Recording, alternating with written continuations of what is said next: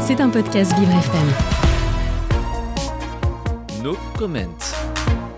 Le 16 septembre 2022, une révolution a débuté en Iran. Nos comments vous livrent chaque jour une actualité factuelle de la situation dans le pays.